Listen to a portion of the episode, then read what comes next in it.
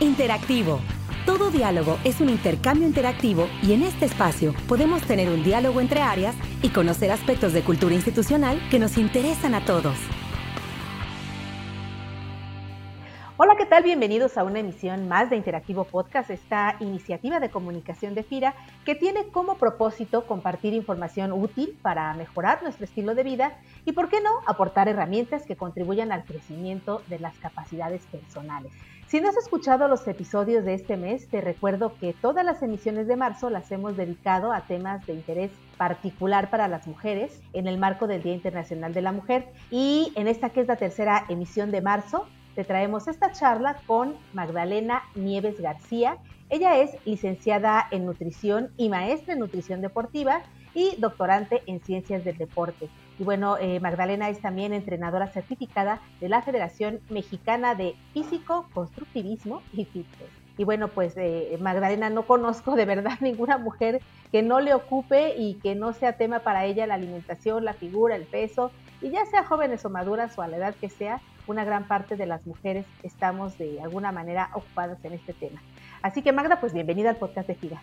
Hola, ¿qué tal? Muchas gracias por la invitación a participar con ustedes. Magda, desde tu experiencia, ¿cómo, ¿cómo piensas que ha impactado el home office y el confinamiento la alimentación de las mujeres? Y bueno, no solo de las mujeres, incluso de las familias. Bueno, eh, ya tenemos pues ya un año con esta situación de salud que pues está el confinamiento y en un inicio sí hubo una cuestión como de que las personas creían que iba a ser rápido y la gente se descuidó muchísimo al inicio en su alimentación. Empezó a subir mucho de peso, pensaban que a lo mejor pueden retomar en un par de meses todo y pues la situación no está así, ya va un año y la cuestión es que la gente ya que vio que estaba esto más tardándose un poco más, pues regresó a retomar actividad física y cuidados de alimentación, ya que pues se vieron suspendidos en un inicio. Y pues desafortunadamente en la población que de por sí tenemos una problemática a nivel nacional de obesidad, pues está incrementado también con el confinamiento, en mujeres y en familias en general. ¿Cuáles son los principales factores que tú identificas eh, por los cuales las mujeres nos ponemos a dieta, la seguimos algunas semanas o algunos meses, pero bueno, al final acabamos abandonando la dieta o no tiene un efecto duradero en nuestras vidas.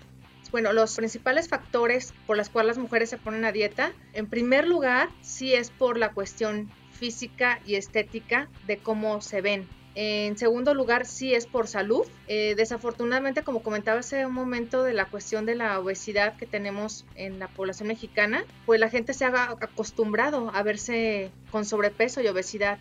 Pero, pues si vienen las cuestiones de que no se agradan cómo se ven o cuestiones de alguna patología y es cuando deciden sí cómo tomar sus tratamientos nutricionales y de actividad física. Desafortunadamente a veces no son duraderos estos factores porque no hay una disciplina real o la gente, como lo dicen, se enfadan y quieren volver a comer comida no saludable. Entonces, esto viene de la problemática también desde la familia, desde los principios que se tienen, la educación que se les da desde la niñez a las personas y que pues hemos crecido en esta población mexicana con unos factores que nos han llevado pues a lo que es el consumo de alimentos no tan nutritivos y que para nosotros los mexicanos se nos ha hecho normal. Entonces, llega un momento en que si están a dieta, van bajando y de repente dicen, no, es que estoy acostumbrada, por ejemplo, un vaso de leche con pan en la noche y regresan a lo que se le conocemos como costumbres de la alimentación. Y otro factor bien interesante que es un punto muy importante a tocar, que a veces las detienen a las mujeres las mismas parejas. A veces van bajando de peso las mujeres y empieza el celo del hombre. Entonces la mujer se retira a veces de los tratamientos por esta cuestión, por no tener una problemática también en cuestiones de problemas familiares. Pero la principal causa es las costumbres que se tienen desde la raíz en las familias y que por eso rompen los tratamientos y no se llega a crear una disciplina. Eh, sí, es, correcto porque en una cultura gastronómica como la nuestra, como la mexicana, que es alta en carbohidratos y grasas, pues eh, a veces es, es, complicado poder llevar un plan alimenticio. ¿Cómo podemos aprender a comer saludablemente sin dejar de disfrutar lo que nos gusta?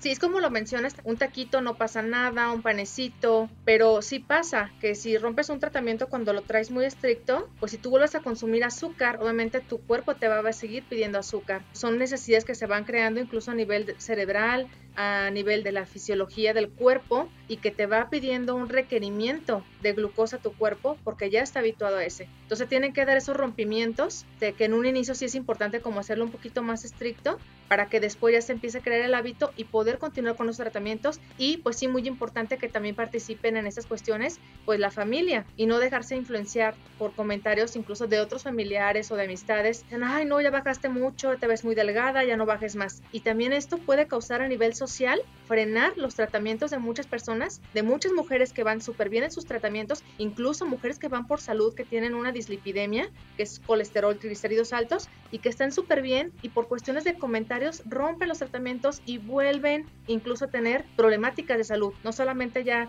de cómo se ven, sino son cuestiones saludables. ¿Y cómo aprender a comer saludablemente, eh, eh, nos han eh, dicho mucho acerca de, a ver, como el plato de la alimentación dividido, tres porciones, cereales, verduras, pero, pero finalmente, ¿qué es lo que nos ayuda o qué es lo que nos lleva a aprender a comer saludablemente? Eh, bueno, siempre debemos de tener una dieta variada. Tenemos lo que conocemos para la población mexicana por la norma oficial como el plato del bien comer, es como una base con la que nos podemos este, empezar a guiar para comer más saludablemente, pero obviamente el requerimiento energético de cada persona es diferente depende la edad, depende el peso que tienen actualmente, dependiendo la actividad física que se realiza al día, dependiendo la situación de salud. Por eso sí es bueno acercarnos a un profesional de la salud para que nos pueda guiar de una mejor manera. Y más ahorita que tenemos también otra problemática de dietas de moda. Mucha gente por querer bajar rápido también exponen su salud y pues evitar en un futuro incluso otra problemática mayor de la que ya se podría tener. Pero sí es importante sí este acercarse a alguien profesional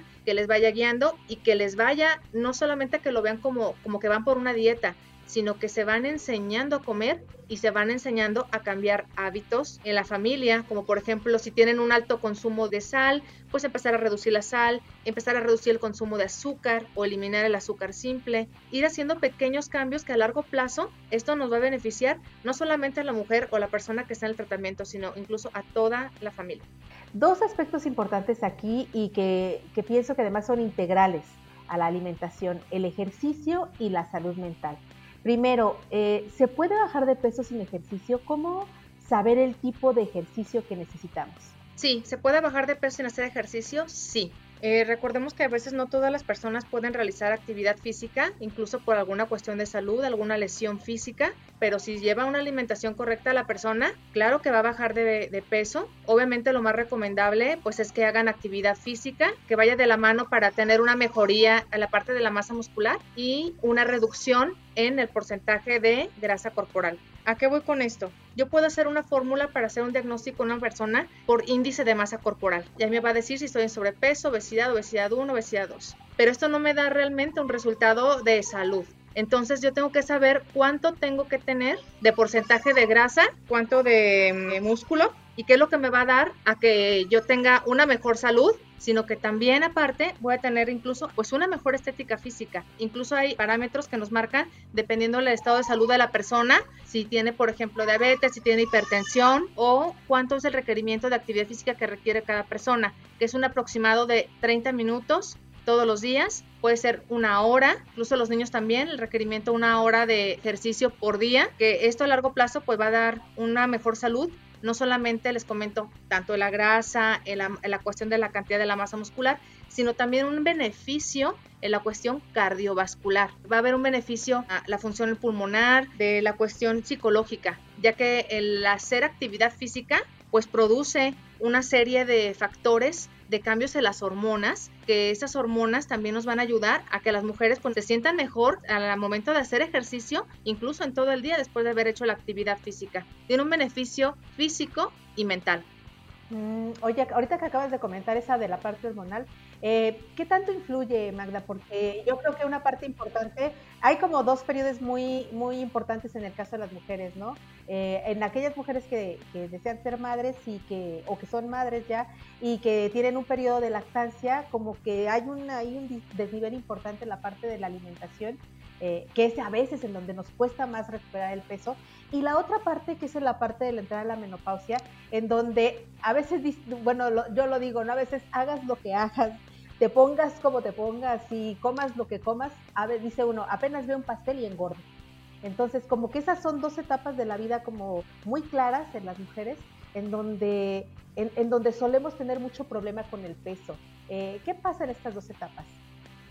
Sí, sí, sí. Hay cambios, en, de hecho, en todas las etapas de la vida. Eh, ahora sí que desde la niñez, cuando se empiezan a hacer el desarrollo del cambio hormonal, cuando, por ejemplo, está el embarazo, hay cambio hormonal también, en la lactancia, que sí hay un factor, obviamente, de que las hormonas cambian su, su nivel de estándar y, pues, obviamente más cuando está la menopausia y que los requerimientos nutricionales a veces no son adecuados. Si estamos viendo una problemática de la mujer que no está en ninguna de esas etapas y que se ve con una problemática de deficiencia, incluso de alguna vitamina, pues muchas veces peor las mujeres que están en una etapa de cambio hormonal, que no cubren el requerimiento necesario para tener esas reservas para prevenir pues otra problemática en el sistema óseo, por ejemplo ya padecer incluso hasta otro tipo de enfermedades como la osteopenia o en la parte que se les dificulta, por ejemplo, bajar de peso. Entonces, ¿qué es lo que se debe de hacer? Aquí, como un consejo que yo les doy a las mujeres, a muchas no les gusta realizar actividad física, pero es importante que lo hagan y no solamente enfocarnos como siempre lo dicen, sal a caminar, siempre lo que todo mundo les dice, vete a caminar. A veces el caminar ya no es suficiente, entonces se necesita una actividad más fuerte que haga ese cambio realmente las fibras musculares, que haga ese cambio realmente hormonal, que haga ese cambio a nivel psicológico, que eso va a beneficiar mucho. Yo siempre recomiendo y como consejo pueden dividir su entrenamiento, hacer media hora de ejercicio cardiovascular y media hora de fuerza ya que el entrenamiento de fuerza en la mujer es súper importante porque esto nos va a ayudar incluso a fortalecer los huesos. Entonces es importante hacer por lo menos una cantidad de tres veces por semana actividad de fuerza y la actividad cardiovascular se puede realizar los cinco o seis días a la semana. Y aparte, pues llevar una muy buena alimentación sin restringir ningún nutriente, un macronutriente. ¿Qué quiero decir? Sin restringir totalmente carbohidratos, sin restringir totalmente proteínas, sin restringir totalmente lípidos. Tiene que haber un balance tanto en la actividad física como un balance en la nutrición. A esto se le llama un equilibrio y esto nos va a llevar a largo plazo o sea, tener una, un mejor estado de salud, tanto físico como lo mencionó hasta el momento, mental también. Y en lo que respecta a la salud mental, eh, ¿qué tan importante es tratar psicológicamente los procesos de ansiedad sobre todo ahora que muchas de nosotras pues vivimos cargas de trabajo diferentes, eh, muchas veces cargas de trabajo extras en el hogar con la atención de los niños en la escuela, la desinfección de los alimentos y espacios que bueno lleva mucho tiempo, los quehaceres del hogar, la comida, el home office. Y bueno, ¿qué, ¿qué les recomiendas a las mujeres que nos escuchan para que la ansiedad no sea un factor de fracaso en su plan de alimentación? Sí, yo les recomiendo que siempre hay que buscar estrategias. Eh, la estrategia que yo les propongo es, obviamente como sí tenemos que estar en casa y muchas mujeres pues tienen niños pequeños y les toca estar este, por las clases, aprovechar por los mismos niños hacer ejercicio. Pueden estar jugando, conviviendo con sus hijos y al mismo tiempo realizar ejercicio. Nada más que muchas veces falta un poquito también de conocimiento como qué ejercicios se pueden realizar entre niños chiquitos y mamás, pero sí hay mucha, mucha diversidad de actividad física y sí es importante dar un tiempo pequeño para la mujer. Siempre nos tenemos que dar un pequeño tiempo. Ojalá las mujeres se puedan apoyar en sus parejas para que un ratito igual les puedan cuidar tantito los niños, aunque sea 30 minutos, para realizar su ejercicio individual ya este, personalizado, ya enfocado en las necesidades de la mujer aparte de si tienen ese tiempito también para jugar con sus hijos. Estas cuestiones de actividad física en casa, sí las recomiendo mucho y más ahorita en este momento que estamos viviendo del confinamiento, porque ha aumentado mucho la depresión y la ansiedad en las mujeres por el mismo estrés de estar encerradas y aparte como mencionas tú con tanta cuestión de en casa, de actividad, de trabajo, es mucha sobrecarga. Entonces el ejercicio nos va a venir a ayudar muchísimo en bajar ese estado de ansiedad y a, tranquilizar mucho más el estado emocional, ya que si hay personas pues que sí requieren a lo mejor sí otro tipo de ayuda más, más especializada, ya a lo mejor con un psicólogo, cuestiones ya, ya más, más especializadas, pero pues la mayoría nos podemos ayudar con esta parte que comento, por lo menos 30 minutos que se dediquen a, a ellas. Y también muy importante en tratar, yo sé que es complicado porque están en casa y se presta como para comer más, pero tratar de evitar consumir exceso de azúcares porque estos traen un beneficio momentáneo.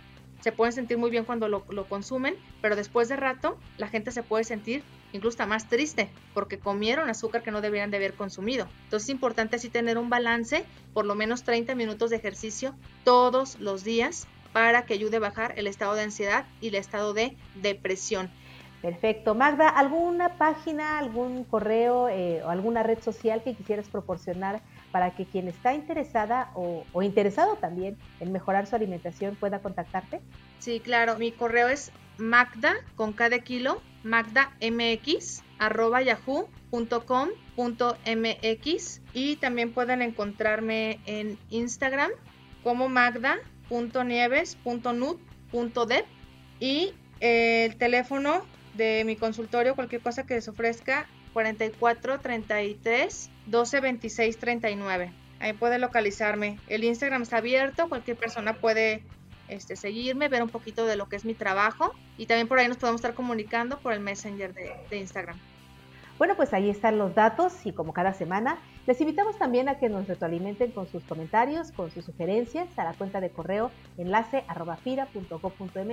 o a través de las redes sociales de FIRA. Recuerden que también pueden suscribirse al podcast de FIRA a través de la plataforma de iTunes y de Spotify en Internet. Nos despedimos de ustedes deseando como siempre una excelente semana de trabajo. Hasta la próxima emisión. Este podcast es una producción de la Subdirección de Promoción de Productos y Servicios de FIRA.